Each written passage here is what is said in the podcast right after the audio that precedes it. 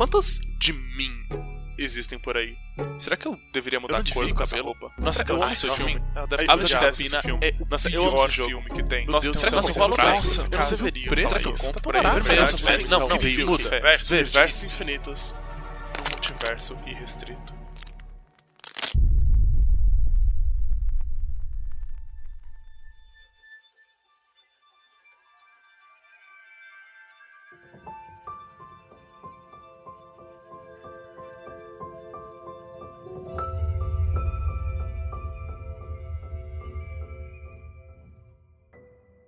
Começando mais um Multipop, um Multipop maravilhoso, onde a gente vai debater finalmente um dos filmes que, na minha opinião, não é só um dos melhores filmes do ano, mas como um dos melhores filmes que eu já vi. A gente vai debater sobre lugares, existência, sobre versões de nós mesmos que podem existir num mundo paralelo, mas a gente vai fazer tudo isso depois da vinheta.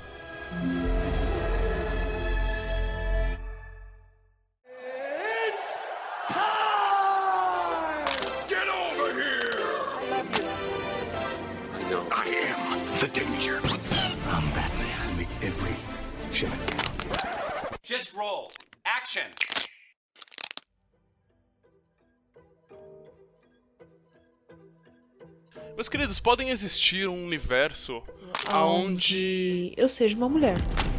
Pode ter um outro universo onde eu sou rico, mas eu tenho a certeza que não existe um universo onde eu vote no Bolsonaro. Bundão é o Jair. Porém, existe sim uma infinidade de histórias a serem contadas, uma infinidade de mundos para serem descobertos. E para isso, eu estou aqui com uma bancada maravilhosa para a gente debater todos esses assuntos e muito mais. Eu estou aqui com a senhorita Kate. Olá, amigos. Depois dessa introdução maravilhosa do Wildo, eu fiquei até speechless. Não consigo nem dizer o, o quanto foi emocionante. Mas, bom, uma coisa que eu posso dizer nesse multiverso é que esse filme vai virar lendário, vai virar uma obra de arte e vai virar referência para muita coisa que vai vir ainda no cinema. É isso. Concordo forte, concordo hard. E além dela, eu também estou aqui com o senhor Marcel. E aí, pessoal, beleza? Eu fico meio fudido de ter nascido justamente um universo onde o Bolsonaro, ele é presidente. Isso realmente bate forte em mim, eu fico puto e, e dependendo do que fosse fazer, eu gostaria de acessar outros universos onde isso acaba. Eu espero que em Porra. outubro eu consiga chegar nesses Sim. universos. Estamos na linha errada, né? Puta merda. Essa linha deu, deu um pouco errado, mas tudo bem, a gente vai melhorar ela, né? Outubro tá aí, vamos ver o que a gente consegue fazer. E, além disso, né? Começando aqui sempre da forma mais básica e da forma mais simples possível. Primeiro de tudo, eu gostaria de convidar o nosso querido ouvinte a ir entrar lá no multiverso do Multipop, nas nossas redes sociais. Nós estamos no Instagram em multipop.podcast e no Twitter no Multipop Podcast, tudo junto. Além disso, nós agora também estamos fazendo lives na Twitch, no Multipop na TV. Lá você encontra o nosso querido Marcelo, que não está nessa bancada, mas está lá agraciando com o seu rostinho maravilhoso, jogando joguinhos durante a semana. Bem, é isso, vamos deixar de enrolação e bora para o filme.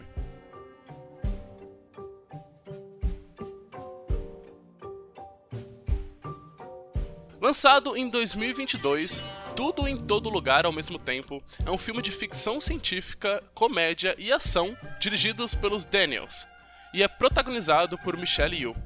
Na história, somos apresentados a Evelyn, uma imigrante chinesa que passa a maior parte do seu tempo em uma cidade pacata e sem muita empolgação, cuidando de uma pequena lavanderia junto do seu marido e sua filha.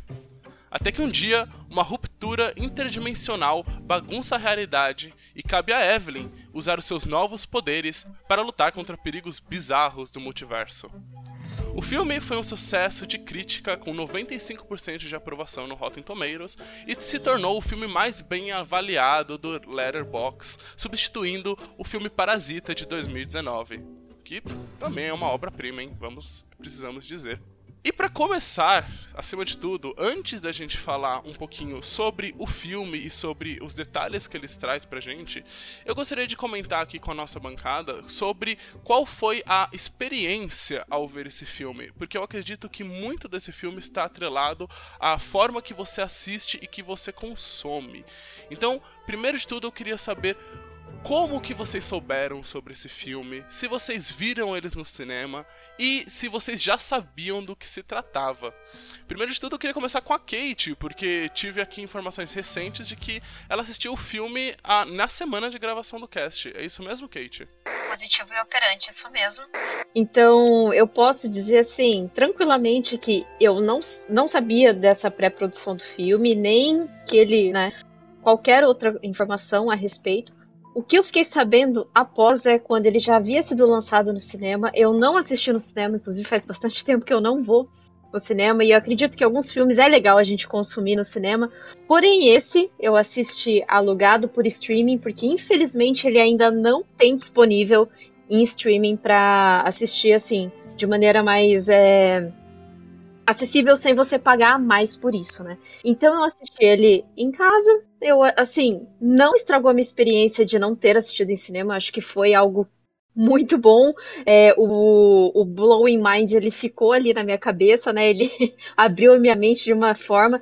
E como eu já via relatos de que esse filme era muito bom e ele tratava-se de multiversos, é, eu fiquei sentadinha prestando atenção em tudo, sabe? Sabe quando você até começa a prestar atenção no cenário também? Uhum. É, é, muito louco isso, né? Então, assim, é, eu já tinha recomendações.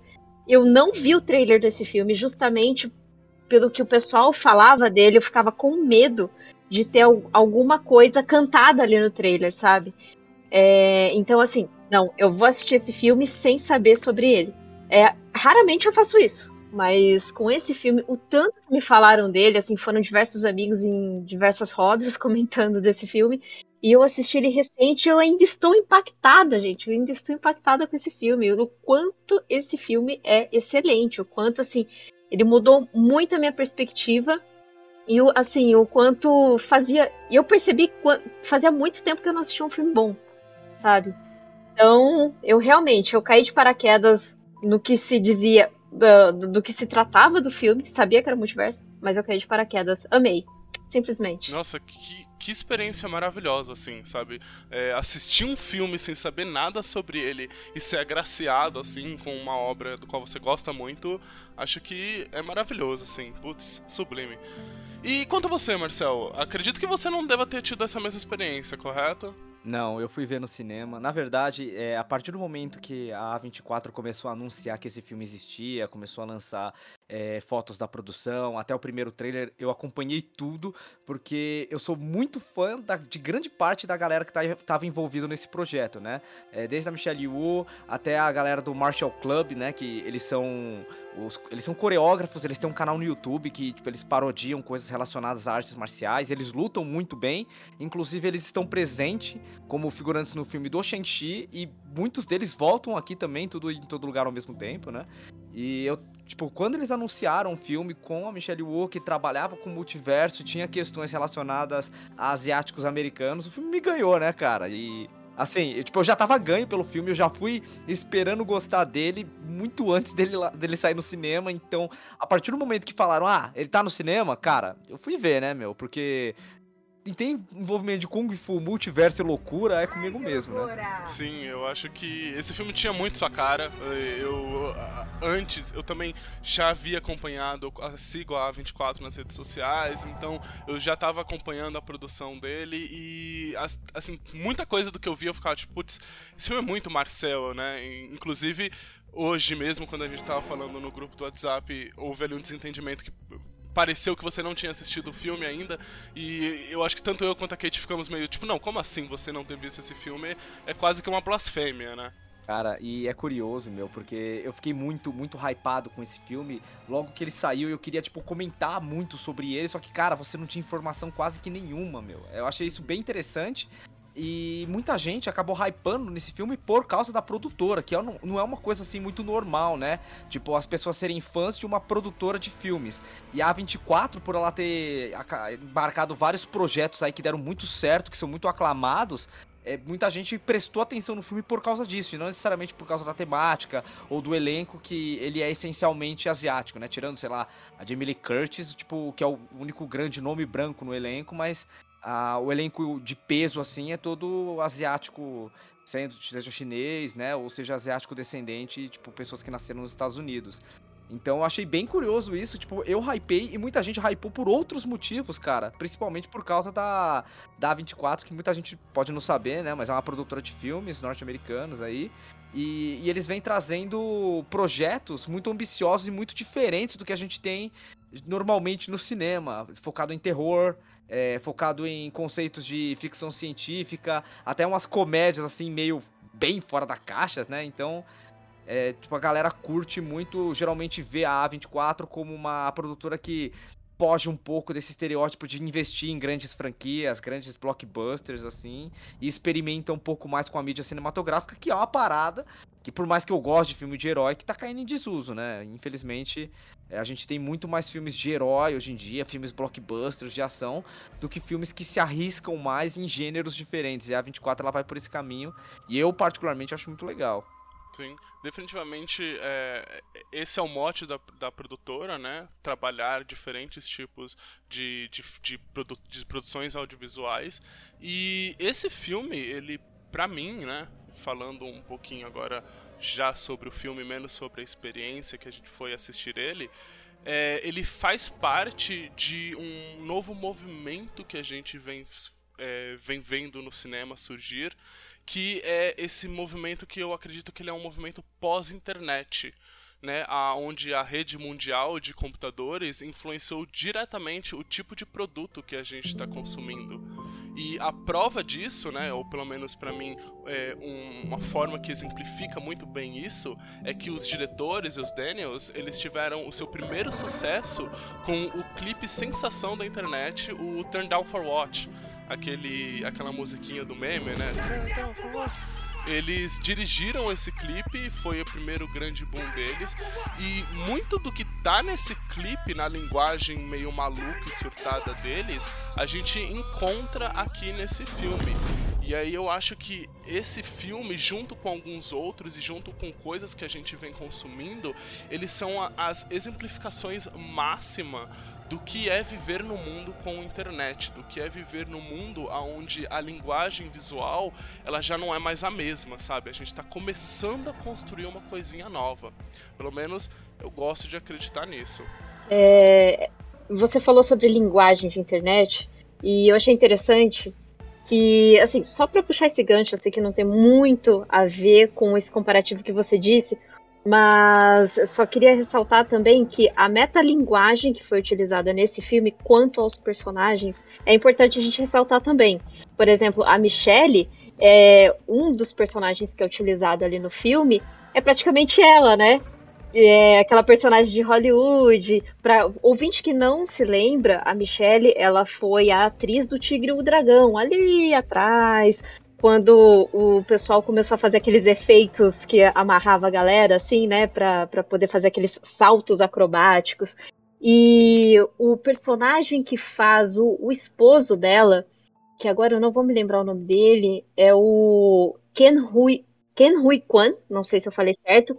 Ele interpreta. No filme ele chama Waymond. Waymond. Isso, Waymond Wang. Isso. Ele é aquele, ele é aquele personagem, aquela criança dos Goonies, aquele a, aquele personagem que gosta de tecnologia e tudo mais. Vejo que o dado chegou. Oi, senhora Walsh, como Bom vai? E que é aquele personagem bonzinho dos Goonies. E que ali, no filme, também ele é retratado dessa maneira. Então, eles se utilizaram dessa metalinguagem também nos personagens no filme. E eu achei isso muito legal também, né? Que, é, infelizmente, a gente não tem é, esse conhecimento que é um pouquinho mais é, antigo na internet, mas se você fuçar, fuçar, fuçar, você acaba encontrando também essa, esse tipo de é, linguagem da internet. Informação. De informação, exatamente. Sim. Sim. É, inclusive, na verdade, eu gostaria já de que a gente está falando um pouquinho e citou aqui já um pouquinho o nome da Michelle Yu e falar sobre um aspecto muito importante dessa produção, que é a luta, né? É, até porque a Michelle Yu foi influência máxima dos diretores quando eles estavam escrevendo e dirigindo essa produção, porque como a Kate já comentou, ela tem sim a sua participação no grande filme Tigre e o Dragão, além de participação também na franquia 007, e ela é conhecida por ser uma atriz que utiliza poucos ou quase nenhum dublê durante as suas performances, né? E são grandes performances ela realmente é, um, é, é a mulher luta e luta bem, né?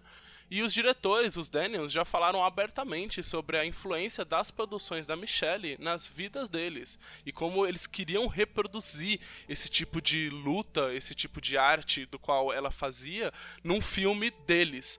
E eu acho que isso é muito importante para a produção, isso é muito importante para o filme. Quando a gente começa a assistir, a gente começa a ver o que são as cenas de lutas desse filme. E assim, para minha sorte maravilhosa, eu tenho na minha aqui bancada duas pessoas que lutam, lutam coisas diferentes, né? Lutam modalidades diferentes, mas lutam. Então eu queria ouvir de vocês sobre os aspectos de lutas desse filme e quais as diferenças e quais as loucuras da vida real e quais os pontos que até tem ali sua presença na realidade. Vai lá, Marcel, que é o mestre do Kung Fu. Eu não sou mestre. Isso aí é perigoso pra caralho no meio do Kung Fu. Tem tanto mestre autodeclarado por aí, mano. Cara, uma coisa que eu acho legal, mano, é que a Michelle Wu, ela praticamente faz. Tipo, todo filme que tem protagonistas asiáticos feito nos Estados Unidos, a Michelle Wu tá lá, né, velho? Tipo, uhum. desde é. asiáticos podres de rico, Shang-Chi, sabe? Ela tá sempre envolvida com esses projetos aí. E essa mulher é maravilhosa, cara. Mas uma coisa que eu acho bem interessante é que ela não é especialista em artes marciais em si. A especialidade dela é como bailarina. Só que ela consegue emular muito bem muitos aspectos que as artes marciais, principalmente que a gente entende como Wushu moderno, acaba contemplando, né? Porque o que acontece é o seguinte: Kung Fu, Kung Fu raiz mesmo, que a gente vê em filme e tal, com o treinamento dos monges, que tem os vários estilos e tal, é, ele, ele acabou sendo difundido para fora da China depois da Revolução Popular Chinesa.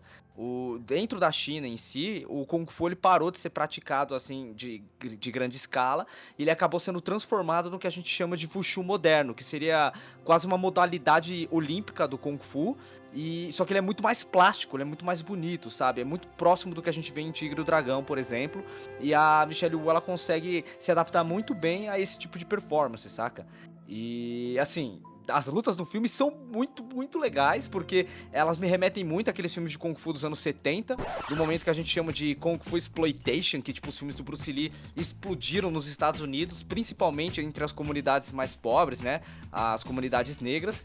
E, cara, tipo, tem um grupo que é o, o Martial Club, que ele tem um canal no YouTube, até comentei sobre eles aqui já hoje. Eles fizeram, por exemplo, tipo, a, a parte de lutas do Shang-Chi. Eles treinaram o, o Simoliu pra, pra fazer a cenas de luta.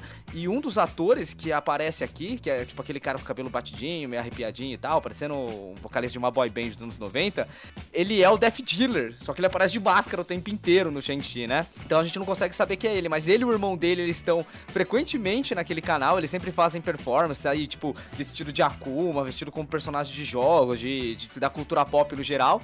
E quando eu vi os dois ali no Tudo em Todo Lugar ao mesmo tempo, cara, eu, eu vibrei, mano. Porque eles são muito bons. Eles conseguem realmente fazer a gente acreditar que todos aqueles movimentos do, do Kung Fu, eles, é, eles são aplicáveis, eles são simples de ser realizados. E eu acho que essa é a grande magia, né? De quando você tem uma boa cena de luta, você tem que fazer com que ela pareça eficaz e que ela pareça simples de ser executada, né? Não que o cara tá morrendo enquanto tá fazendo. Então eu acho que elas são muito empolgantes. Eu achei cara, muito bem coreografadas, muito boas. Eu, eu me empolguei demais, cara. Todas as cenas. E principalmente aquele lance, tipo, de dentro do Kung Fu.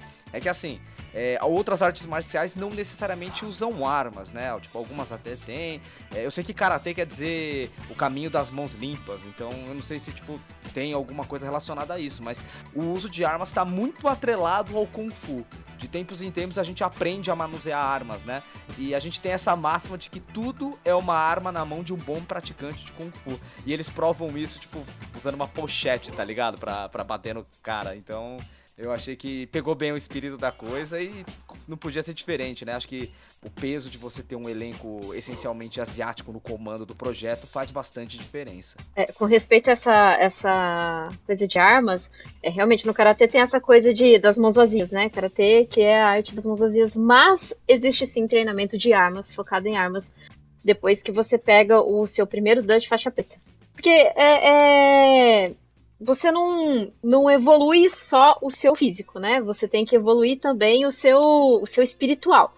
Então, depois que você tem essa, essa, esse aprendizado, né? Esse autoconhecimento, você faz o treino de armas. Mas é algumas poucas escolas que fazem, essas, tem escolas que são um pouco mais fechadas quanto a isso mas a escola que eu fiz, ela realmente ela tinha uso de armas, sim, e, é, e são armas bem utilizadas no Kung Fu. Porque o Kung Fu, de fato, foi, é, foi a raiz do Karatê, né? Então a gente não tem como muito fugir dessa, dessa, dessa raiz, né? Mas o que, eu, o que eu achei legal das lutas ali é que elas são bem baseadas ao Matrix. Elas remetem muita coisa de referência do Matrix. Né? É, principalmente do que o Bill também. A, a luta, ela, a Michelle ela faz alguns golpes que é, aparecem em Matrix, sabe? É, tem até um movimento que ela faz e ela, ela, vai, ela, ela estica o braço. Eu achei que ela ia fazer aquele vem cá do Neil, sabe? Só que ela não fez. Mas ela faz esse movimento. E, e, é muito é muito até cômico, né, quando a gente percebe que teve essa referência. Mas tem também aquela referência em que o. o no, no Matrix, o número 1, um, né? Que é o do, no, no dojo que tá o Morpheus e o Neo, até que ele fala I know Kung Fu. É, a, a mesma forma como ela aprende a habilidade de Kung Fu, ela fica parecido com Matrix, quando ele aprende também a habilidade de Kung Fu, né? Então, quando tem aquela cena deles no dojo, é muito parecido com a luta que tem ali com a com a Jamie Lee Curtis. E ela faz até aquele, aquele, aquele pulo de águia que o Morpheus faz no Matrix, sim, sabe? Então é, eu achei super legal isso também. E naquela luta da pochete, que aí o Marcel falou que a utilização de qualquer tipo de, de objeto se torna arma no, na, nas mãos de um artista é, que sabe Kung Fu, é, remete bastante à cena do Kill Bill também, sabe? Quando ele, ele projeta a pochete e enrola a pochete na cabeça, assim, fica muito parecido com aquela cena quando a, a Kido ela entra lá no. no procurando a Orenchi, lá no, no, no, restaurante ali do primeiro Kill Bill, né? Que ela tá com aquela roupa amarela. E vem aquela estudante asiática combater ela com aquelas duas bolas de metais, sabe? Então a luta é muito parecida com aquela luta do Kill Bill. Eu achei super fantástico. E até os próprios diretores falam que, assim, se não existisse Matrix, não existiria esse filme, né? Então eu achei muito legal. Esse filme realmente ele acaba se tornando um grande conglomerado pop, né? E eu acho que ele faz tanta referência, tanta coisa que às vezes existem coisas lá dentro que nem os próprios diretores sabem que estão colocadas lá dentro, né? A, a, o, o, seu comentário sobre a luta com a Jamie Lee Curtis, eu tava vendo o, todo o trabalho que eles tiveram para fazer a, aquela luta acontecer. E é, é, muito incrível, assim, é realmente de encher os olhos é, você vê esse filme tanto é, pós-feito, né, pós-produzido, quanto o todo o seu sistema de pré-produção. Tanto que a própria Jamie Lee Curtis falou que ela queria fazer as cenas dela. Geralmente ela não faz, ela tem um, um, um dublê ali para auxiliar ela, e ela disse que ela, aonde desce para ela participar, ela queria participar, inclusive nessa cena, aonde ela, eles acabaram trabalhando muito com um, um conjunto de efeitos práticos, né, e efeitos visuais de computação. E aí, inclusive, eu gostaria até de começar a puxar um pouquinho sobre esse quesito, sobre os efeitos especiais desse filme, que para quem não sabe, os efeitos dele foram feitos basicamente ali por cinco pessoas. Em entrevista para o The Wired, os diretores revelaram que, junto com mais três amigos, eles ficaram responsáveis pela maioria das pós-produção do filme, com uma mistura de efeitos práticos na hora da gravação e computação gráfica, eles conseguiram dar vida a esse filme. E eu acho muito incrível ouvir isso num período pós-Marvel, né? Num período onde a gente está ouvindo tanto sobre a discussão de efeitos especiais, da utilização de efeitos especiais e como eles podem ser importantes para a obra do qual você está criando e você descobrir que tanta coisa desse filme que parece grandiosa e eloquente, na verdade é a forma mais tradicional de se fazer cinema. Então eu queria ouvir de vocês também um pouquinho sobre a produção é, visual desse filme, sobre os efeitos deles, o que vocês acharam e se vocês sabiam dessa informação que só cinco caras conseguiram trabalhar em coisas tão loucas assim. Ah, sobre efeitos, eu acho que assim, acredito que muitos efeitos eles não tiveram comparado a, a, a grandes outras grandes outras produções, sabe? Teve, teve sim, mas cara, cinco caras é pouquinho, né? Porque a gente tem toda aquela mitigação de todo, toda a produção, toda a pós-produção. Então é, é, uma coisa que eu reparei, eu não sei se isso entra na seara de efeitos. Eu reparei não, na verdade, depois de um certo tempo que isso me ocorreu. Mas, por exemplo, as proporções de tela, elas mudam de acordo com os acontecimentos do filme. Uhum. Então, quando foca na infância da, da Evelyn, ela fica aquela tela 4x3. Quando você tem aquelas lutas, a câmera, ela fecha, ela já tava em wide, assim, ela fecha mais ainda o wide dela. Então, a, a transição, eu acho que quando. É, como tem essa, essa diferença de fecho de câmera e proporção de tela, você consegue se alinhar melhor o que, que é, o, o tempo e universo em que ela se encontra, sabe? E cores também. Eu acho que as cores do filme, ela indica também certas coisas, sabe? Então, por exemplo, ela tá lutando em um, um, um certo momento, aí de repente ela, ela, tenta ela tenta fazer o salto para ela aprender alguma, alguma luta, né? Na, na, naquele comecinho, aprender o Kung Fu, que depois, mais pra frente, ela aprende. Ela tenta fazer esse salto. Só que aí quando ela faz esse salto, ela vai para um outro momento, assim, sabe? E no outro momento, a, a, a, proporção ela estoura. E aí ela fica azul. Por quê? Porque ela tá discutindo com, com o marido dela nesse outro momento. Aí vem a luta de novo conflito, fecha a proporção. Então, assim, isso é um indicativo de que tá tendo essa troca de momentos, essa troca de universo. Então, é muito legal a maneira como isso se sinaliza sabe? Isso acho que se enquadra mais na, na direção mesmo, né, da galera. Mas quanto. Acredito que também entra um pouquinho em efeito, né? Porque você acaba trabalhando bastante coisa de cores. E é como, como a lente de câmera também acho que é trocada, porque tem um. Tem alguns, alguns certos momentos que parece que tá tudo em câmera lenta, né? Que é, é alguns momentos que ela tá conversando também com o marido dela em um outro universo. Que aí já remete a outras questões. Então, a, cara, eu achei assim fantástico. Cinco cabeças para pensar nisso, para fazer isso. Cara, você tem que ter uma uma coisa ali. Cê, olha, é cinema com C maiúsculo mesmo, gente. Pelo amor de Deus, estampado na testa. O filme ele se utiliza muito daquele surrealismo e abstrato. Então, ele ele do, do, a partir do momento dos 20, 30 minutos ele já te mostra isso e você abraça isso, cara, já era. Você vai até o fim desse filme achando esse filme incrível, sabe? Então, assim, é, quando você abraça isso no, nos primeiros momentos, é isso. Aí é só você realmente ter essas percepções do, de, de, como é, esse filme vai levando que, cara, fica incrível, maravilhoso. Uma viagem doida e maravilhosa. Exatamente. É isso mesmo, Marcel? É, bota doida nisso, né? Tanto que falei aqui e falo de novo que esse filme deveria chamar Puta Puteiro do Caralho, porque, mano.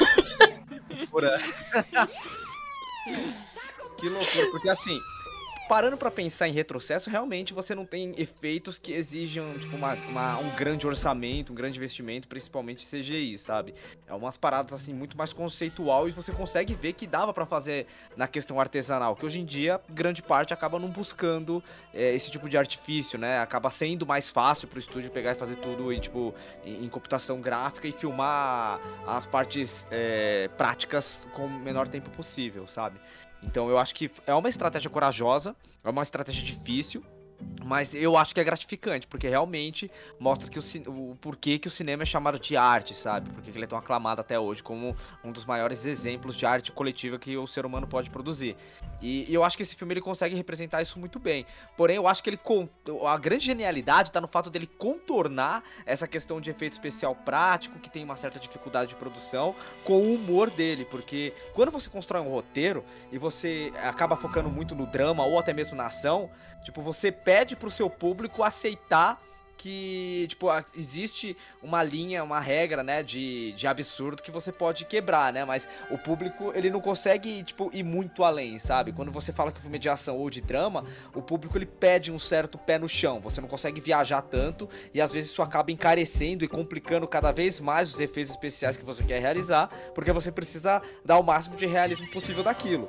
E o roteiro de Em Tudo em Todo Lugar ao mesmo tempo, é genial porque ele ele se aceita, além disso, além de ter um drama muito profundo, de ter questões relacionadas à etnia e à família muito profundas, é, tem uma ação maravilhosa também, ele se aceita como um filme galho órfão de comédia, sabe? Tipo, do, dos mais bizarros possíveis. Tipo, a ponto de ter um universo onde todo mundo é pedra, onde as pessoas têm, tipo, salsicha no lugar das mãos, sabe? Tipo, foda-se. Eles não estão nem aí, eles, eles, se aceitam, tipo, eles pedem para você embarcar no absurdo, e a partir desse momento você não precisa cobrar mais do roteiro do filme realismo. Então isso dá uma abertura para você viajar muito nos efeitos especiais. Então eu acho que a união de roteiro e, tipo, pós-produção, né, de, de, da galera de efeitos especiais, de fotografia e tal, eles estavam muito bem alinhados para fazer esse projeto totalmente funcional, sabe? Uhum você compra tudo que acontece ali justamente porque o roteiro ele dá essa abertura para você. Sim. É, trago aqui também um pouquinho dos louros para o figurino que o filme usa, que conta também, faz parte dessa história, de toda essa narrativa. as roupas que a Jobu Tupac usa são sensacionais e contribuem com cada detalhe da jornada da personagem, com as coisas que ela tá passando. A roupa que ela usa no final é, exemplifica tudo que é aquele momento, todo esse puteiro do caralho, como o Marcel comentou. E eu acho que nesses aspectos técnicos o filme é, vai muito bem, assim, sabe? Não só nos aspectos técnicos, né? Como a gente tá falando aqui de várias coisas, mas nisso o filme vai muito bem. Porém, agora eu queria que a gente começasse uma viagem muito mais louca, assim, sabe? Pegasse o nosso baratinho, assim, e entrasse num, num, num rolê. Porque a partir de agora, queria conversar com vocês sobre multiverso.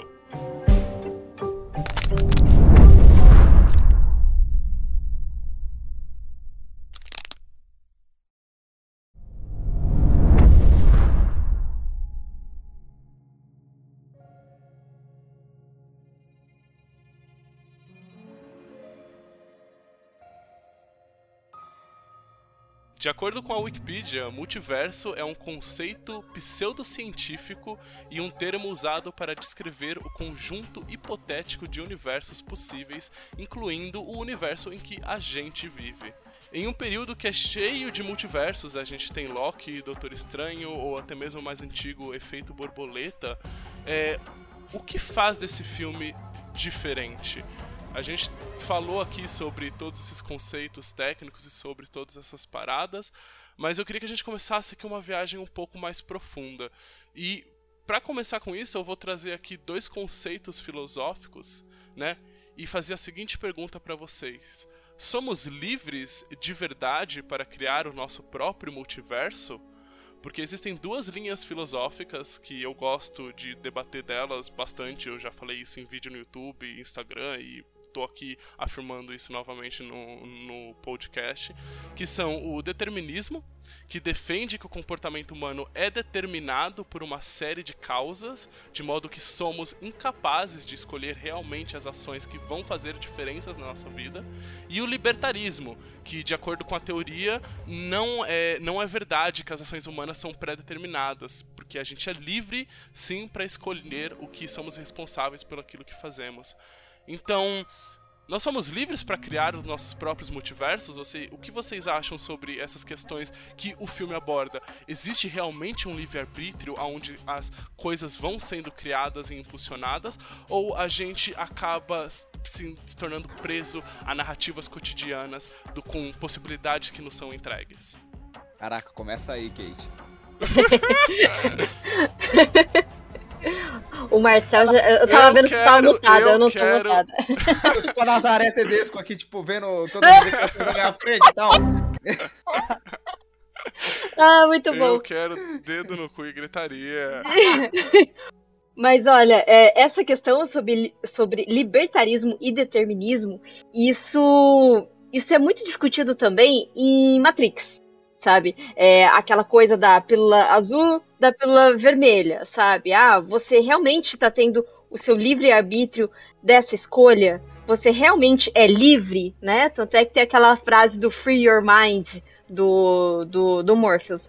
É, Acho que antes da gente entrar nesse contexto, é, é muito importante a gente dizer que no filme, essas alternâncias, essas variações nessa árvore de multiversos que vão se ramificando, né, da Evelyn, é, principalmente, elas se formam de acordo com as pequenas micro escolhas que ela faz, é, escolhas aleatórias, né, que ela faz ali em algum momento. Então, se ela faz uma escolha aleatória por livre arbítrio, ela acaba criando um multiverso no qual ela pode saltar, né? Ela, ela acaba criando uma ponte para ela saltar nesse multiverso em que ela seria uma é, estrela de cinema, em que ela seria a, no multiverso das mãos de salsicha, né? Que tem até uma explicação para isso, mais para frente eu vou falar.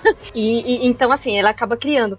Mas essa coisa sobre livre arbítrio, cara, eu acho que isso é tão filosófico, é tão assim profundo que eu não sei te dizer é, em que até que certo ponto, até que certo ponto, isso acaba galgando assim a- a- algo mais filosófico para para nossa discussão quanto ao multiverso do filme. O que foi figurado ali pra gente é que é, não importa a, a, a escolha que você acaba fazendo, você é, você tem uma, uma trilha ali pré-determinada da, daquele seu futuro, sabe? Que eu acho que, que acaba caindo nesse determinismo, né? Que, tipo, você realmente já tem algo trilhado pro- por você, né? independente da sua escolha e, e tudo mais. Mas, assim, eu acredito, né? né? Eu acredito que essa questão do multiverso, acho que você até citou efeito borboleta tal. Efeito borboleta, acho que, que se enquadra mais essa coisa de causa e efeito. Esse jovem descobriu que é capaz de voltar no tempo e transformar o destino de todos à sua volta. né? O- a a causa e efeito não vai mudar o seu caráter. Não, não, não vai mudar aquela pessoa, o seu, o, o seu ímpeto, aquela pessoa que você é, sabe? Ah, não vai mudar o seu ser. Mas o, o multiverso, aí ele já pode mudar o seu ser e a sua, a sua maneira de pensar. Ou como que você seria. Como seria o Wildo no multiverso, sei lá, em que o, o Bolsonaro é bonzinho, entendeu? É, eu acho que aí é, é- é questão de assim, como, como seria o seu ser, o seu ser diferente. Agora, o causa efeito, o seu ser continua o mesmo, sabe? Eu, eu, eu defendo desse ponto. Eu não sei se tá certo, mas é o meu entendimento a respeito disso. É, libertarismo, cara, é, é- é muito relativo, né? O que se somos livres para escolher realmente. Somos responsáveis? Somos, né? Somos responsáveis. Porque a gente não pode só viver do, do nosso id, né? Que, que é o nosso. O nosso, como fala? Que dizem que é o instinto animal, que você faz tudo por instinto animal. Você sempre tem a, é o ego, superego e o id, né? E quem controla o seu, o seu id é o superego. Então, eu, acho que isso já entra no- numa discussão muito profunda que eu não consigo, não consigo ter palavras. Por isso que eu volto a dizer aqui ó, a, a minha introdução. Tô speechless. Mas aí eu quero ver o Marcel e você vai falar. Sim, sim, não, mas eu acho que a, a, a minha ideia de trazer esses debates foi justamente porque eu fiquei pensando muito nisso. é, sobre o- a forma do qual esse filme identifica isso. Porque eu acho que quando você tá falando de multiverso, é, é meio que impossível você fugir desse debate.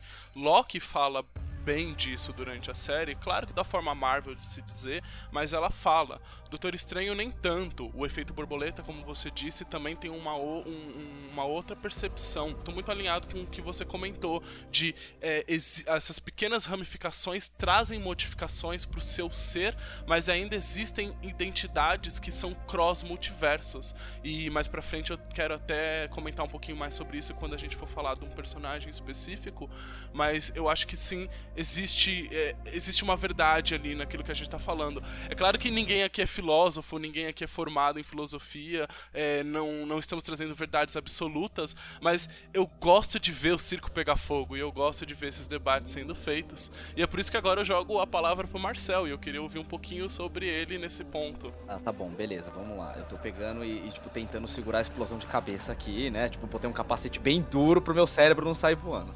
Mas é o seguinte, quanto ao efeito borboleta, eu não sei se eu colocaria ele nesse mesmo pacote de multiverso, porque assim, é, viagem no tempo e, tipo, questões multiversais, eu acho que são dois gêneros que eles podem se conversar, mas eu acho isso muito perigoso, porque ambos já são complexos o suficiente dentro dos seus próprios escopos, sabe? É, é tipo, é, já é sabido da, de grande parte da indústria, dos fãs de ficção científica, de super-heróis e tal, que você trabalhar com viagem no tempo geralmente vai gerar furos de roteiro, invariavelmente. É muito difícil você construir um roteiro que seja completamente coeso, embasado em viagem no tempo, porque é uma questão muito teórica é uma questão muito complexa, é muito fácil de você criar paradoxos, sabe? E eu acho que, pelo menos nesse aspecto, quando você não envolve viagem no tempo, o, o multiverso ele consegue ser um pouco mais consistente, né? Você parte do princípio que em algum momento foram feitas escolhas diferentes e ramificaram a existência de, de uma determinada pessoa, e a gente parte da lógica que você consegue viajar entre essas escolhas diferentes, sabe? Eu gosto muito desse conceito, acho que a primeira vez que eu tive. É, um, eu vi um filme que falava sobre isso, é um filme do Jet Li chamado O Confronto onde existe uma versão maligna dele que viaja entre multiversos, é, aliás, que ele viaja no multiverso, de universo em universo, matando variantes dele mesmo, e toda vez que ele se mata em um universo diferente, ele absorve o poder e ele fica mais forte, mais rápido e tal, sabe? Então, é uma viagem do caramba, mas eu lembro que os extras do DVD desse filme falavam uma coisa interessante, que na questão científica, eles assumem que o multiverso, ele é um multiverso é criado a partir do momento em que a gente aceita que cada vibração de molécula gera um universo diferente. Então, se uma determinada molécula é, vibra para direita e para esquerda, para cada vibração ela vai gerar um universo diferente, um onde ela foi para direita e um onde ela foi para esquerda, sabe? Então, tipo, o multiverso ele é realmente é, infinito. Então a possibilidade de tipo, existirem infinitos universos onde a gente nem existe, onde a humanidade nunca existiu, onde a Terra nunca existiu, sabe, é muito grande. Eu acho isso bem interessante porque o multiverso ele parte de uma lógica um pouco mais humilde da humanidade, né, que a gente não tá no centro de tudo, que a gente é tão pequeno às vezes que em outras linhas temporais, né, em outros universos, a Terra, tipo, tudo, todos os, os eventos aleatórios que geraram um planeta que consegue suportar a vida nunca aconteceram. Então, eu acho que é até um exercício de humildade, né? Que existem muito mais possibilidades da gente não existir em um multiverso tipo de um milhão de universos. Talvez a Terra exista em 10, porque os eventos que possibilitam a existência da Terra são muito específicos e provavelmente a, a gente nem consegue replicar eles com tanta facilidade na vastidão do multiverso. Então, isso somado à viagem no tempo, eu acho muito complicado, cara. Porque é, você acaba. Tipo, você consegue explicar algumas coisas dessa questão do multiverso quando você trabalha a viagem no tempo. É, eu vou dar um exemplo para vocês. Tipo, há um tempo atrás a gente tava discutindo, eu um amigo meu, e ele me questionou que ele achava bizarro, tipo, os, as variantes do Homem-Aranha serem, tipo, três atores completamente diferentes, enquanto o Doutor Estranho é todo mundo igual, né? É todo. Tipo, e eu peguei falei que eu explicava esse fenômeno com outro filme que chama Questão de Tempo, que é uma comédia romântica. A Rachel McAdams, é, tipo, ela tá nesse filme e ele fala sobre um cara que ele, que ele descobre que ele pode viajar no tempo e ele resolve usar esse poder para procurar o amor da vida dele, né? E tem uma coisa, uma cena desse filme que me chama muita atenção, que ele acaba se casando e ele tem um filho. Só que daí ele resolve viajar no tempo, sabe, sei lá Deus por quê, e quando ele volta pro tempo dele, o filho dele mudou, é tipo, o filho é diferente sabe? E aí ele fica boladaço, né, cara? Tipo, caraca, meu filho deixou de existir, agora tem uma outra criança no lugar. Aí ele vai perguntar pro pai dele, porque todos os homens dessa família têm essa condição de viajar no tempo. Aí o pai dele fala, cara, tipo, o, a geração de uma criança é uma coisa muito específica, sabe? São milhares de espermatozoides num determinado momento do dia, numa determinada posição que você fez o negócio, que vai possibilitar que aquele espermatozoide chegue na frente, sabe? Então, qualquer mudança no dia, no horário, no seu humor, na, tipo, na, na posição, qualquer coisa, vai gerar uma possibilidade de um espermatozoide diferente chegar no óvulo e fecundar ele, sabe? Então daí, tipo, me deu aquele estalo nos Três Homens-Aranha. Cara, é, quando você começa a acumular esse tipo de evento em gerações, então faz sentido que, tipo, o espermatozoide que chegou do, do sei lá, do, do, do, Richard Parker na Mary Parker fosse, não fosse o mesmo do Tom Holland, sabe? Mas ainda assim é o filho daquele casal que já tinha em mente que ia chamar de Peter. Então, em, essência, é, é, tipo, é um Peter Parker, mas não é o mesmo Peter Parker, porque é um outro espermatozoide que chegou na frente, sacou? Então, eu acho esse, esse, esse, lance da viagem no tempo interessante porque ele ajuda a explicar essas variações de multiverso. Mas, é, cara, quando mistura os dois conceitos é embaçado. Esse filme, ele não vai por esse caminho, ele só explica, tipo, decisões diferentes que geram cenários diferentes e o lance da improbabilidade que você consegue acessar conhecimentos de outros universos. Então eu achei isso bem legal. E eu fiz uma puta de uma viagem sobre multiverso só pra falar isso, porque, cara, é, é, complicado, mano. É, eu sei, eu sei. Embaçado. Bem, meus queridos, se depois dessa viagem muito louca, assim, se existe um multiverso ou não, é, a grande verdade é que a gente não vai conseguir explicar e a gente não vai conseguir falar assim com tanto certinho, né? Não somos cientistas, estamos aqui só numa viagem muito louca. Mas se existe algo que é próximo do multiverso, eu acho que eu posso dizer que é um pouco a internet, né? Que é essa coleção da imaginação humana em um ambiente onde quase tudo é possível. E por mais que produza coisas incríveis, é um ambiente que constantemente causa comparação e coisas não tão boas assim, né?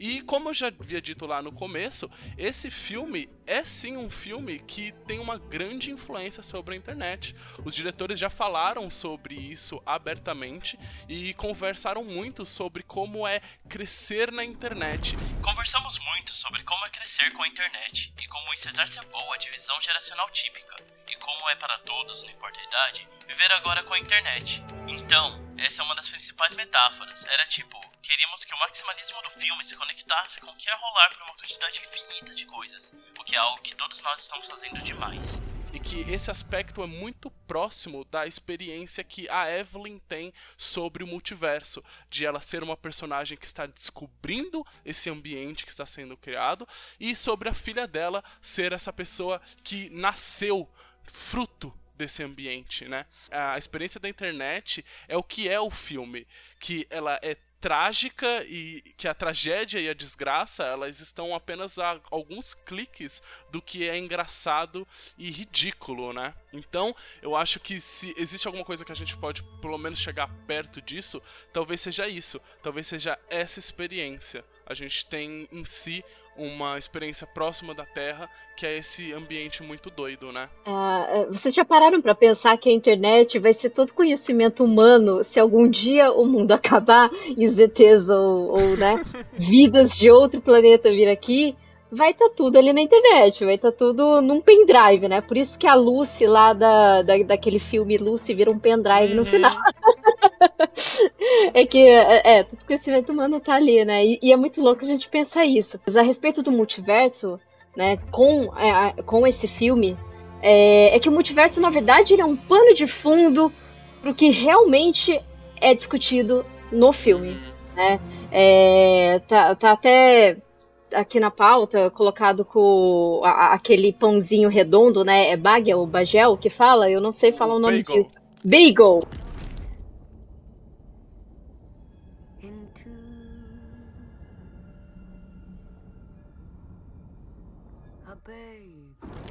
É isso, Bagel. Tá, tô, tô, em dia, hein? Tô em dia com o Fisk. E eu acho muito interessante que o Bagel, ele é que ele é representado como um, um círculo, inclusive não só o bagel é, é, é ali, ele é utilizado pra, pela Joy, né, que é a filha da Evelyn, que ela diz que aquele bagel ali que ela representou, né, que é aquele, aquele círculo que tá em preto ali, que ela mostra pra Evelyn, ela fala que aquilo é a destruição dela, né? Que a, a tá, tá, concentrada a destruição dela e ela mostra pra Evelyn isso. E é até engraçado que na hora você fala, nossa, é um bagel. Mas é que, na verdade, ela transpassando isso num bagel, por quê? Porque é um círculo, como eu já disse aqui, o multiverso ele é um pano de fundo para contar a história, tá? Então ali, a, essa história ela trata da depressão da Joy, né? Então o bagel ali como um círculo ele, é, diz que ela está num ciclo vicioso, um ciclo vicioso daquela tristeza profunda que ela tá sentindo né, com, a, com aquela, com, com, a mãe, com relação à família, com tudo, né? Ela, ela fala assim diversas vezes durante o filme: eu não vejo sentido, eu não me importo. É, é, é, isso diversas vezes é falado no filme. Então esse bagel ele até tá em preto, né?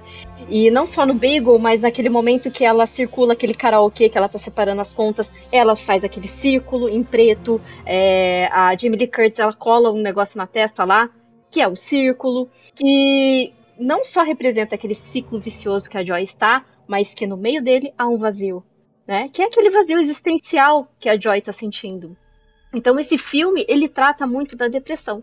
Eu, eu, acho isso muito legal porque assim a Evelyn ela não consegue se expressar com a filha dela, sabe? Ela não consegue entender, né? A, essa mensagem que a filha dela, é, esses sinais que a filha dela tá passando para ela. Tem até um, uma certa cena que a filha dela tá indo pro carro e ela, ela vai assim para conversar com a filha, ah, espera, Joy. Você tá engordando muito, você tem que comer melhor. Então, você sente que ela engoliu aquilo que ela realmente queria ter falado para Joy. Né? E, e, lembrando que o Joy tem uma brincadeira aí do, do nome, né? Joy, diversão. que na verdade ela tá sentindo o oposto. Acho que a gente pode falar de spoiler aqui. Acho que a gente já falou bastante coisa de spoiler aqui, né? É, é, sim, sim. Acho que dá. V vambora. Ah, então tá bom. Se vocês abraçaram o spoiler, vamos abraçar o spoiler. Universo de pedras, é tudo que eu tenho pra dizer, cara. e esse filme trata dessa, dessa coisa de depressão, né? No sentido da filha da Evelyn ter essa depressão e ela tá mostrada assim, né, escrachada assim pra todo mundo, né, que é, todo momento ali a Joy ela não tá feliz. E é, também a respeito da Evelyn, ela não tem aceitação. Ela não teve aceitação do pai dela, ela nunca conseguiu aceitação do pai dela no momento que ela saiu da China para poder morar com o Waymond nos Estados Unidos, né, buscar o sonho tão o sonho americano, que aí você entra naquelas questões de imigrantes, né? Então, assim, a Evelyn, a mãe, ela acaba carregando essa frustração que ela tem da vida dela em cima da Joy, sabe? Então, por isso que é, tem, tem é, esse jogo de Evelyn Joy, Evelyn Joy. É, é, muito retrato das emoções ali e que o multiverso foi usado como pano de fundo para você ter toda essa narrativa, todo esse bolo de narrativa ali, né? Então, a, o filme é a aceitação da Evelyn e a depressão da Joy. E aceitação também no, no, no sentido que dos, nos multiversos ela não nunca se aceitou. Em todos os cenários possíveis, ela nunca se aceitou. Então, se ela não conseguir é, poder resolver isso dentro dela, ela nunca vai conseguir ter essa felicidade, né? Em qualquer universo que seja. Ela nunca ter esse autoconhecimento, né? eu até coloquei aqui um determinado momento da pauta que esse que poderia que eu coloquei o, subtítulo como Trauma em todo lugar ao mesmo tempo, né?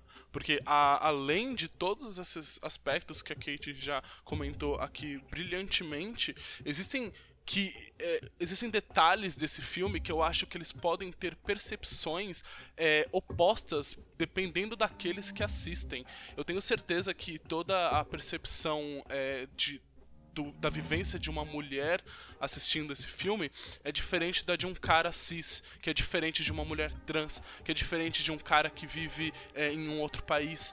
É, existe um aspecto muito é, forte nele, de, de, início dele que a gente é apresentado, por exemplo, que é a, a questão de imigração. O, o filme começa sendo falado não em inglês. O filme começa com legenda. Existem um, diversas cenas do filme que não estão em inglês. Existe um multiverso inteiro que não se passa nos Estados Unidos, por exemplo. E eu acho que essa questão de imigração também pode ser uma percepção completamente oposta, dependendo de como você assiste esse filme, dependendo das raízes que você tem. Eu acho que todas essas percepções podem ser tidas por todo mundo. Eu acho que todo mundo pode ter uma leitura, mas o nível e a intensidade da leitura que você vai ter é muito específico de cada um. Falando de tudo isso, eu queria inclusive até saber sobre os aspectos da cultura asiática que o Marcel conseguiu encontrar dentro desse filme.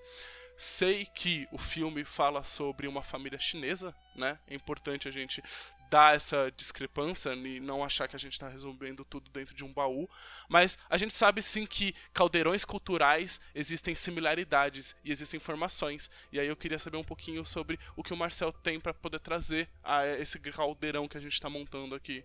Cara, eu acho muito curioso sobre como é, cada etnia acaba sendo trabalhada de formas diferentes, é, tipo, em cada mídia em que ela acaba sendo representada, sabe? Por exemplo, você vê muito a questão do, do Pantera Negra sobre esse aspecto entre os africanos da África e tipo os negros que foram que acabaram nascendo nos Estados Unidos por conta do processo da escravidão que foi algo assim muito traumático para toda a etnia, para toda a humanidade, na verdade, né? Então é trabalhado dessa forma sobre essa discrepância de como é como duas pessoas assim que têm a mesma etnia enxergam as coisas de forma muito diferente, sabe? E, e assim, os, os, temas eles são muito recorrentes. A gente consegue enxergar que vários temas relacionados à etnia eles são trabalhados com uma certa recorrência. E uma coisa que eu sinto muito muito forte em grande parte das, da, das mídias que trabalham com questões asiáticas e, e, eu acho que isso não é por acaso, realmente é uma questão muito forte pra gente, é uma questão de identidade. E também uma questão de como a gente se relaciona com as pessoas mais velhas, sabe? Porque nós amarelos que nascemos aqui na América, seja na América do Norte, seja na América do Sul, a gente tem uma percepção de Ásia muito diferente dos nossos ancestrais, sabe? E, e é muito complicado pra gente, porque a gente se sente apátrida, como se a gente não tivesse pátria. Porque nós não somos necessariamente asiáticos, a gente não faz parte daquela cultura, daqueles costumes, eles não representam essencialmente quem nós somos. A gente tenta se adaptar ao que a gente vive aqui, mas a gente é lembrado o tempo inteiro que a gente também não é daqui. Tipo, parece que os dois lados estão sempre jogando a gente de escanteio e a gente não tem lugar nenhum para ir sabe? E eu sinto muito que a Joy tem muito essa percepção de que ela é uma garota que ela nasce nos Estados Unidos, ela tem toda, ela é bombardeada pela cultura americana, ela tenta se incluir naquilo, sabe? Tipo, tanto nas questões, nas pautas sociais, nas pautas de gênero, só que até mesmo as pautas de gênero, elas são diferentes do, do lugar onde os antepassados dela vieram, no caso do avô dela que tá vindo tal. Então, tipo, a mãe dela acha que, tipo, essas questões que ela tá passando nos Estados Unidos estão muito além do entendimento do avô dela. E, e ela fica meio perdida nesse meio do caminho, cara. Tipo, ela tem realmente que seguir os passos da mãe e fingir que é chinesa, ou ela pode se aceitar como americana e, tipo, brigar pelas pautas que demandam aqui na América, no lugar onde ela vive, é, na comunidade em que ela faz parte, sabe? Então, eu acho que isso é uma parada que pesa muito nesse filme, tudo em todo lugar ao mesmo tempo. Eu acho que isso tem um reflexo muito forte em Shang-Chi também. Lembrando que, tipo, nos quadrinhos, o Shang-Chi, o pai dele, né, o, o Zhenzu, que aí foi, foi a, adaptado para ser o mandarim, ele é chinês, mas a mãe dele é americana nos quadrinhos, né? No, na, tipo, no, na versão do cinema, os dois são chineses, mas ele tem também essa questão dele, dele ficar no meio do meio do caminho, dele ficar no meio termo, dele ser um chinês americano, sabe? E, e, eu acho muito interessante como parece que é um anseio que todos nós temos, até, até a gente que, que tá aqui no Brasil, a gente não é chinês, né? No caso, eu sou descendente de japonês, mas eu entendo, eu, tipo, pra mim é uma parada que é, se comunica forte comigo, sobre essa dificuldade em você saber exatamente qual é a sua identidade, sabe? Você coloca uma máscara e finge que você é branco, que você é americano, que você é brasileiro, ou você aceita plenamente que você é tipo japonês, que você ah, você abraça suas raízes, os seus costumes, mesmo sabendo que a galera que mora lá, que quem vem de lá não vai te enxergar como asiático ou como japonês de qualquer forma, sabe? Então, é uma eterna busca por identidade e eu acho que é muito curioso que esses filmes começam, é, começaram a fomentar com mais força agora. Eu acredito que nada no cinema é feito por acaso. E geralmente o dinheiro é a resposta mais simples para tudo, né, cara? Então, o mercado chinês de repente virou um mercado atrativo para essas grandes produções, e por isso que eles estão investindo em protagonistas asiáticos em filmes americanos. Eles querem abrir esse mercado para eles. Mas para mim é muito importante porque eles estão trazendo pautas que são reais, sabe? Que se comunicam muito com a gente. Então daria para falar sobre cada anseio diferente de cada personagem que aparece ali. Uhum. A dificuldade de adaptação de cada um deles quando chegou nos Estados Unidos, como cada um se sente. Tipo, pra Evelyn, que ela é de fato uma imigrante, a percepção que ela tem daquela realidade é uma. Da Joy, que ela tem pais imigrantes, mas ela é essencialmente americana, é outra, sabe? Então tipo, o filme ele tenta passar por tudo isso com uma temática de ficção científica que eu acho que só faz a só faz essas questões serem mais aceitas, sabe? Terem mais empatia com pessoas que elas não são de fato amarelas. Então eu acho isso muito importante, muito legal. Inclusive, já queria deixar registrado aqui que vai sair uma série na Disney Plus que chama American Born Chinese, que é baseado numa história em quadrinhos, que já foi publicada aqui no Brasil pela Companhia das Letras. Ela foi traduzida como O Chinês Americano e também tem a Michelle Wu no elenco principal. Assim como a Stephanie Isso, que, tipo, faz a Joy. Então, eles estão trazendo... Mano, a Michelle Wu tá em tudo, tô falando, cara. É difícil, é difícil livrar dessa mulher quando se trata de produção com que, que vai pra esse lance aí de, uhum. de etnia amarela, sabe? Sim. Mas que bom, que ela é incrível. Não, não e... que eu queira me livrar dela, tudo bem. Não, jamais. Mas essa história ela é muito boa, né? Ela foi escrita pelo Jane Lu Young, que atualmente ele é o roteirista do Shang-Chi nos quadrinhos da Marvel. E, cara, ele também a, ajudou a fazer o, o, Superman chinês, né? Que fez um barulho lá no começo do, do Renascimento. Então eu acho interessante para tipo, dar uma lida nessa obra antes da série sair, porque ela também trata sobre essa questão de identidade, sabe? Como a gente que é amarelo e nasce aqui na América se sente, tipo, fora de tudo. A gente não é asiático, a gente não é brasileiro, não é americano, a gente não é branco, a gente fica meio perdido nessa questão de identidade. Então é uma busca sobre identidade que a gente às vezes tem que lidar com os nossos pais como vilões, como é o caso do Shang-Chi, e como é o caso da Joy também sabe? Porque no final das contas, a, existe essa questão familiar de querer brigar com a gente pra gente se encaixar em uma dessas caixas. Entende? Você tem que ser japonês, você tem que ser branco, você tem que aceitar nossos costumes, sabe? E, e às vezes a gente tem que pegar e. Putz, meu, abstrair de tudo isso e no final, dentro da nossa história, parece que até que nossos pais são os grandes vilões porque eles não querem dar liberdade pra gente buscar o nosso próprio caminho, cara. E eu acho que todas essas obras acabam trabalhando com isso de formas diferentes.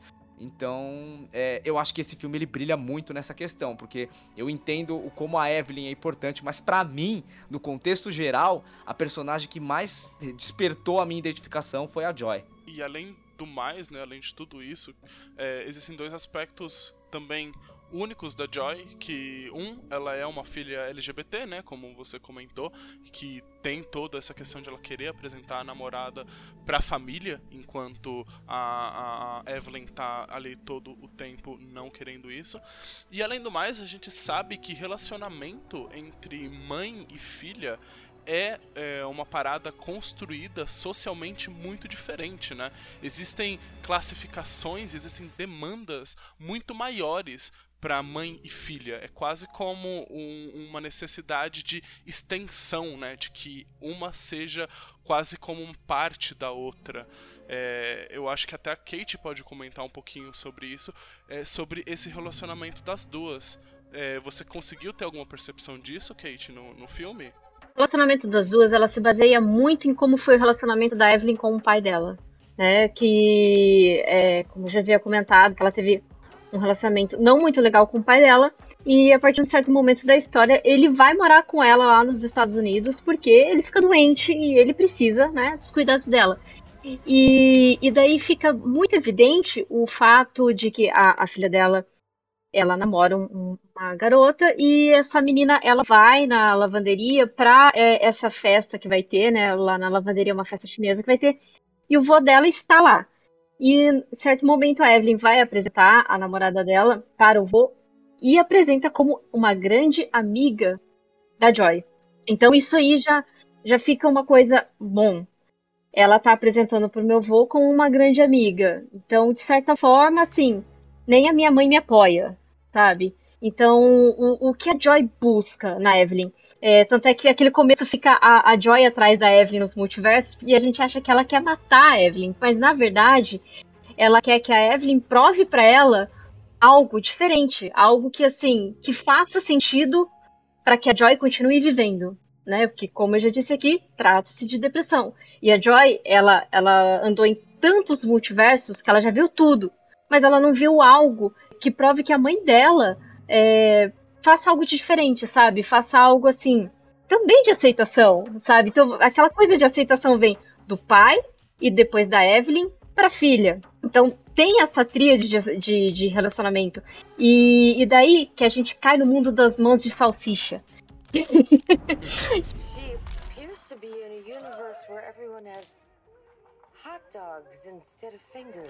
Que é um mundo totalmente louco que quando aparece a gente, meu Deus, o que, que está acontecendo com esse filme? Mas a gente já abraçou o absurdo, a gente já abraçou o abstrato, e daí a gente fala, ok.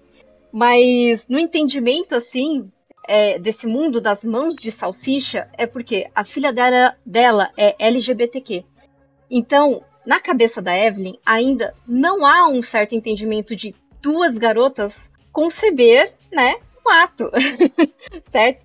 E as mãos de salsicha pode ser uma representatividade de como as mulheres, né, duas mulheres juntas conceberiam um ato. Tanto é que nesse mundo da salsicha, a Evelyn, ela tá com a auditora fiscal, né? Ela é homossexual nesse mundo.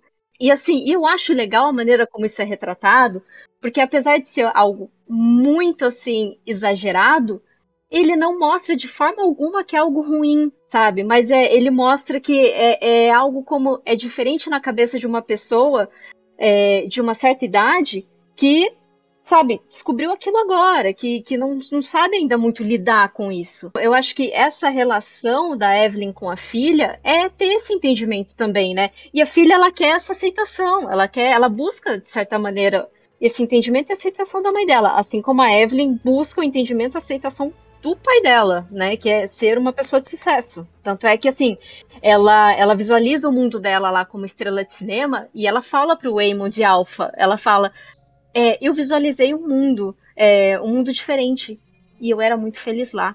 Eu fui muito feliz lá. Cara, dá, um, dá uma cortada no coração quando ela fala isso, né? Caraca, meu.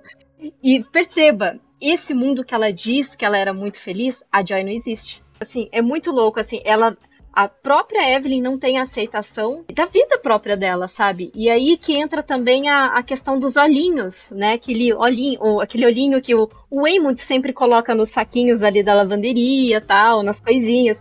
E esses olhinhos é, é a parte otimista do Waymond, é a parte otimista que a Evelyn não tem. E que ele tenta imputar ali. Na batalha final, em que ele fica falando é, kindness, se, se, seja gentil, seja gentil, não, não lute, seja gentil e que ela começa a resolver a, o problema da galera, é, ela põe esse olhinho na testa, né? Que no hinduísmo a gente sabe que é o terceiro olho, né? Quando você enxerga além daquilo que você, além de seus olhos. E esse, e esse olhinho é o preenchimento do Beagle, da, da Joy. O preenchimento, que é a aceitação, e a maneira como ela pode mostrar para Joy que esse mundo tem sentido, que a Joy não precisa partir. O partir seria é, eu acredito, né, no meu entendimento, que seria é, futuramente um suicídio da Joy, né? Que ela quer partir porque ela não vê nada de importância. Tanto é que a Joy, quando ela tá levando a Evelyn, você vê que a Evelyn tá com foda-se e começa a matar todo mundo. Começa assim, ah, é, who cares, né? Mata todo mundo! E, e daí depois que ela entende, peraí, não, não é assim. E o Waymond sempre ali, otimismo, otimismo, be kind, be kind. Aí ela põe esse olhinho e tudo muda, sabe? Então eu achei esse, Cara, que representatividade maravilhosa. É aceitação, aceitação de você. É, eu acho o Waymond, um, na verdade, um dos personagens mais importantes de todo esse filme. Eu acho que ele, por mais que no início você é, não entenda muito bem o papel dele e você ache que, na verdade, o Waymond Alpha é a figura mais importante e a figura e a melhor versão dele é, tem toda essa construção de que na verdade o Waymond do qual a gente é apresentado no início do filme é a sua melhor versão ele é o único personagem ao decorrer do filme que não necessariamente tem uma transformação. Ele não é um personagem que muda, ele continua sendo o mesmo homem de coração bom que a gente é apresentado lá no início. E quanto a isso, também tem um outro trecho de outra reportagem que os produtores deram falando sobre o personagem e que eles comentam que eles queriam que ele fosse uma a transformação do homem beta, eu coloco muitas aspas aqui no beta, mas um super-herói. Precisávamos de alguém que fosse convincentemente doce, uma espécie de homem beta, de quem você quase iria e descartaria. Que é esse ideal do cara bobão e que pouco se levanta contra uh, os outros, que eles conseguissem transformar isso num certo heroísmo e num, numa certa forma de se viver positivamente e de ver é, através da paciência, da comunicação e da empatia o, o melhor nos outros. Existe algo que pode ser clichê dentro de tudo isso, mas com certeza existe verdade disso também, né? É, a gente precisa de mais homens como ele.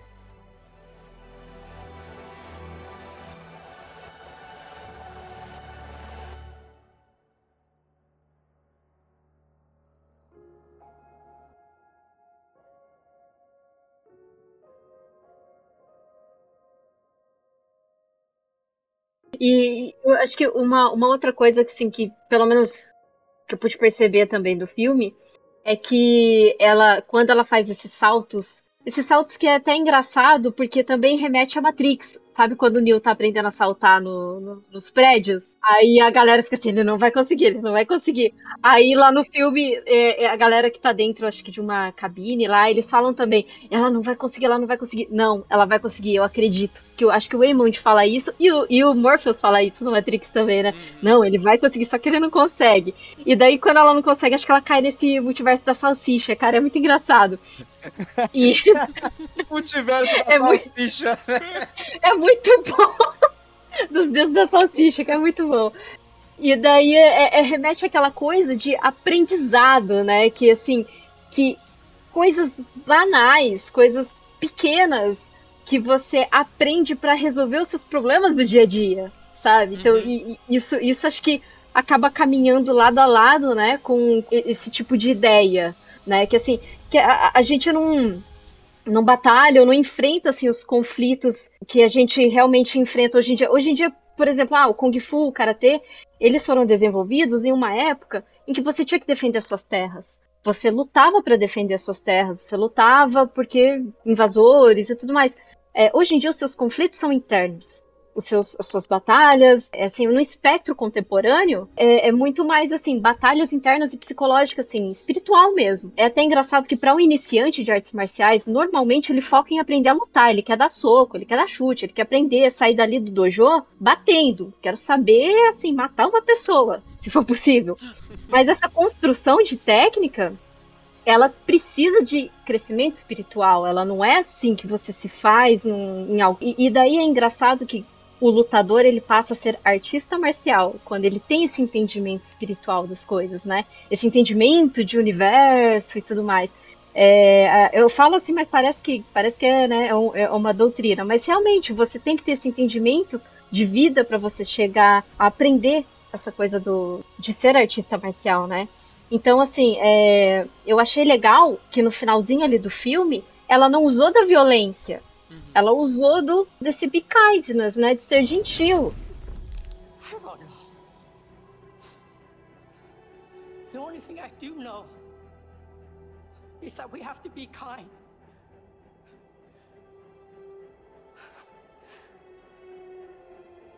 Please, be kind. E é isso que o, que o às vezes a arte, às vezes não, a arte marcial, ela busca, ela busca a sabedoria da pessoa. Ela não quer que você saia batendo em todo mundo. É óbvio que tem coisas que assim, é, a gente tem que. Não tem como só usar o ser gentil, né? Você vai ter que acabar usando a violência, tipo assim, para bater em nazista. Brincadeira. Só que não, né? Mas... né? Só que não. Tem que bater mesmo, porque assim, não tem conversa com essa gente. Essa gentileza, essa aceitação que você usa para vencer essa batalha, né? Não, não só de violência, mas também de sabedoria, né? Então, acho que, acho que é, é, esse é o grande entendimento e essa é a grande lição que esse filme, pelo menos, me passou, né? Juntamente com tudo que eu aprendi de arte marcial também. Se eu não soubesse arte marcial, não estaria aqui falando isso, né? Acho que também é a mesma coisa pro Marcel. Também é a mesma coisa pro Marcel? É, no meu caso, é, eu parto dessa lógica também, né? Existe um, um ditado que eu ouvi várias vezes dentro do Kung Fu, que é melhor você ser um guerreiro no jardim do que um jardineiro numa guerra. Então, tipo, a gente treina, treina duro, a gente aprende a bater, mas para nunca ter que usar. Entende? Pra gente realmente passar a nossa vida inteira no jardim, se possível. Então, eu acho que o Raymond, ele é o grande herói dessa história de tudo em todo lugar ao mesmo tempo, sabe? Ele é o cara que, tipo, ganha de todo mundo na base da gentileza. E eu acho que esse é, é o principal aspecto da arte marcial, cara. Eu, eu acho que ela se foca nisso, mano. Tanto que uma das grandes cenas, assim, que todo mundo lembra de um filme do Bruce Lee, se eu não me engano, é do Operação Dragão. É que todos os filmes dele têm dragão no nome, acabam me confundindo. Mas que é um cara que fica tirando uma cacara dele num barco tal.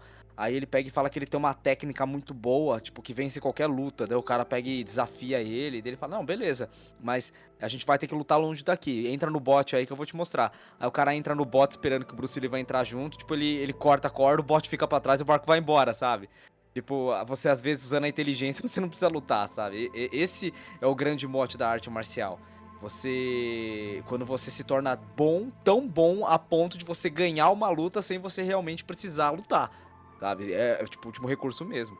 E eu acho que o Raymond ele representa isso nesse filme, né? De como você resolver as questões mais duras da sua vida usando a gentileza. Ainda mais porque, partindo da lógica do Shang-Chi, partindo da lógica do Tudo em Todo Lugar ao mesmo tempo, às vezes, os grandes vilões da sua vida são seus pais, cara. É tipo gente da sua família que simplesmente não, você não consegue fazer com que enxergue o mundo do seu ponto de vista e vice-versa, sabe? E aí, nesse caso, a gentileza é a única arma que a gente tem, talvez a mais eficaz, sabe? E eu acho que esse, realmente, esse filme ele tem camadas de entendimento muito grandes. A gente poderia falar sobre vários personagens por muito tempo aqui. Eu acho que cada personagem do filme daria um cast próprio. Entende? Até a Jamie Lee Curtis.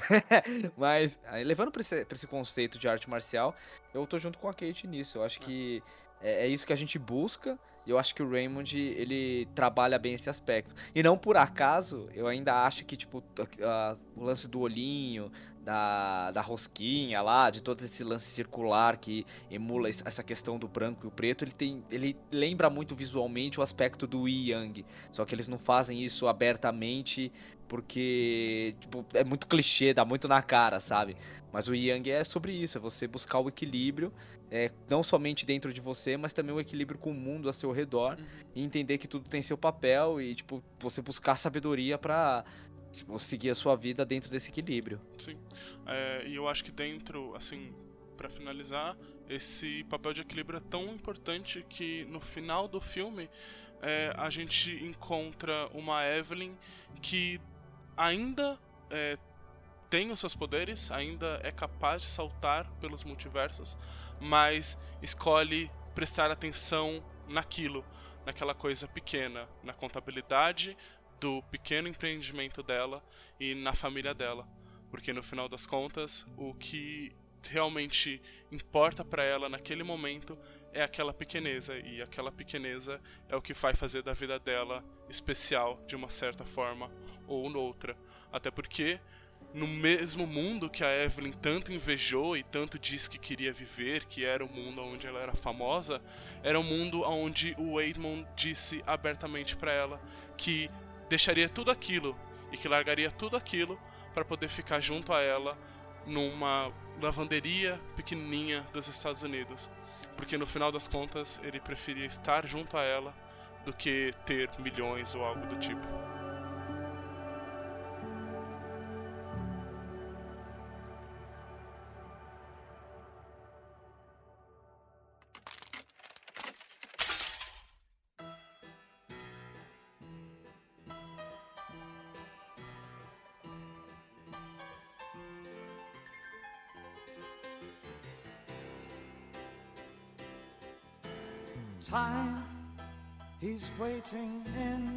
Bem, meus queridos, essa doideira foi a nossa ode, a nossa carta, nosso, sei lá, nossa forma de falar desse filme, que pelo que eu senti mudou também a vida aqui do, do pessoal da bancada. Espero que tenha mudado a vida do ouvinte. Se o ouvinte ainda não assistiu, por favor assista. Pode ter certeza que nada do que a gente falou aqui vai alterar negativamente a sua percepção.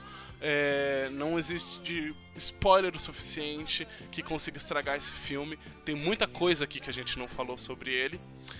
Mas para terminar, terminar mesmo, nesse rolê que foi muito louco, que foi meio existencial, eu queria continuar nessa mesma nota. E eu queria perguntar para nossa bancada se existiria algum momento ou algum período da vida de vocês que vocês teriam mudado algo, teriam feito diferente para poder ter vivido num outro multiverso. E a Kate já pegou o começo ali da, da, da pergunta difícil de, de, determinismo e libertarismo, então eu vou começar agora com o Marcel. Existe esse momento na sua vida? Sim, teria mudado vários, na verdade, sabe? É, não que eu não goste da vida que eu levo hoje, mas eu sou muito curioso e eu gostaria de ver como seriam as realidades se eu tivesse tomado outras decisões. Se eu pudesse pegar e, tipo, viver cada vida inteira plenamente, chegasse no final, morresse, tipo, ah, qual vai ser o próximo passo? O que, que você prefere? Pô, gostaria de ir para um universo diferente, tipo, com a mesma realidade, mesma família tal, só que tomar decisões diferentes para ver o que acontece, sabe? Eu, eu gostaria muito de fazer isso. Eu sou o tipo de pessoa que, ah, é um jogo que tem escolha, tem múltiplos finais, tipo, eu gosto de ficar voltando e fazendo os finais diferentes que determinadas escolhas podem gerar. Então, é, eu acho que eu não conseguiria listar um, eu listaria vários. Justo, justo. E quanto a você, Kate? Existe esse momento na sua vida? Até existe alguns momentos, mas eu fico com medo daquele efeito borboleta, né? Se a gente escolhe uma coisa. É, a, a, a causa, a consequência pode ser outra pior, né? Ou boa, não sei. Isso, isso a gente só vê nos conteúdos mesmo de filmes e videogames, né? Life is Stranger, primeiro, muito bom. Acredito que assim, eu mudaria bastante coisa, principalmente as quais eu, eu de, certa forma, fui escrota com alguém, sabe? É mais essas coisas, assim, bem. bem de praxe, sabe? Eu acho que hoje em dia eu gosto muito do, do, do momento que eu tô vivendo. É, não voltaria meus 10 anos atrás, não, porque é muito bom a gente envelhecer e a gente ter um entendimento melhor das coisas. Né? Que a gente pensa, que não era idiota, né? Mas, mas enfim. É coisas que a vida ensina pra gente. Mas é isso. Com certeza, com certeza. Mas se tem uma coisa que eu, pelo menos, não mudaria, é ter gastado essa uma horinha aqui com vocês, debatendo sobre aquele que se tornou sim, um dos meus filmes favoritos. Conseguiu fazer isso, quem diria que em pleno 2020 isso ia acontecer comigo. Eu agradeço demais a participação do Marcel, agradeço demais a participação da Kate, agradeço muito esse ouvinte que ficou aqui ouvindo com a gente falar o Bobrinho até agora. E queria sempre relembrar que se você gostou um pouquinho da coisa que ouviu aqui, procure a gente nas redes sociais, lá no Instagram, multipop.podcast, ou no Twitter, multipoppodcast, tudo junto. E lá, quem sabe, a gente não continua essa conversa muito doida. Muito obrigado e eu acho que eu vejo vocês na próxima. É isso. Falou! Beijos no coração de vários multiversos. Beijos multiversais. Eita! Ai, com dedos de salsicha. No cu e gritaria. Caralho, de... Ai.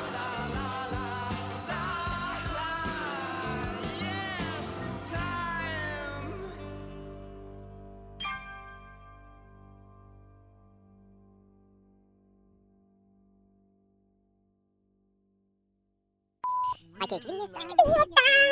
Vinheta! Vinheta! Vai, vinheta! Vinheta! Vinheta! Tudo em todo lugar ao mesmo tempo. Conhecido também como puta puteiro do caralho. Ai, caralho, eu quero usar esse corte agora. é, aproveita aí que dá pra usar.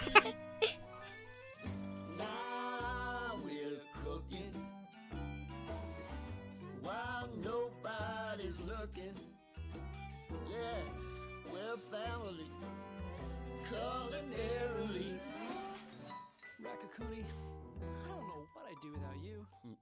yeah, we make a pretty good team.